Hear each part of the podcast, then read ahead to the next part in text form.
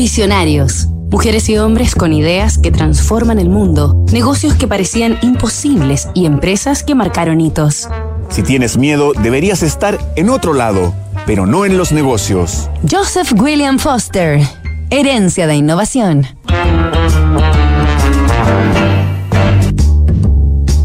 Esta semana en Visionarios estamos conociendo los orígenes de la marca deportiva Reebok a través de la historia de su fundador, Joseph William Foster, y la de su abuelo, un zapatero inglés que se llamaba exactamente de la misma manera.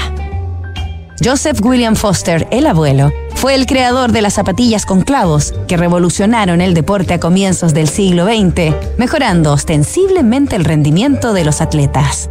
Este pionero fundó la compañía familiar J.W. Foster Sons, en la que trabajó junto a sus hijos y a través de la que desarrolló y distribuyó su genial invento.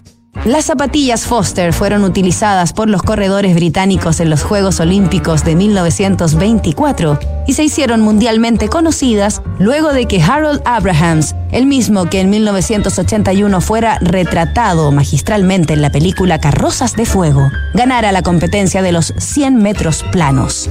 Foster Sons fabricó también el calzado de las tropas inglesas en las dos guerras mundiales.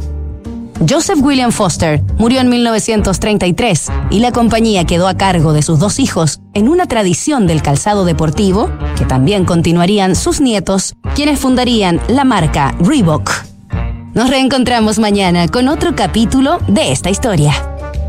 Disrupción tecnológica, cambio climático, modificaciones geopolíticas, crisis social, efectos de COVID-19. ¿Y qué pasa si miramos el contexto desde un nuevo ángulo?